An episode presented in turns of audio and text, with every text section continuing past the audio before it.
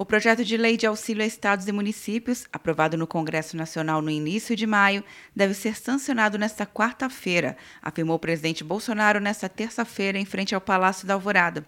O limite é o limite longo, acho que é amanhã. Até amanhã, sabe? Mas nós estamos resolvendo aqui a questão do concurso da PRF também. Deu, deu. Para que não haja dúvidas, né?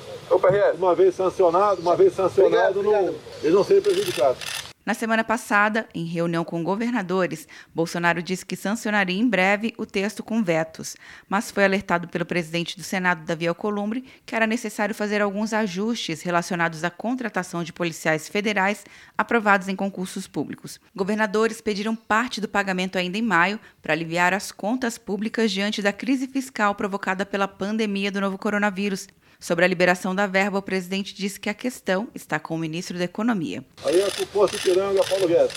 Bolsonaro adiantou que deve vetar no texto o aumento de salário de servidores públicos até o fim de 2021, com apoio dos governadores.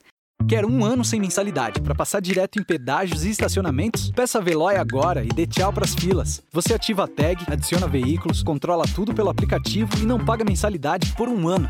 É por tempo limitado. Não perca. Veloy. Piscou, passou. De Brasília, Luciana Castro.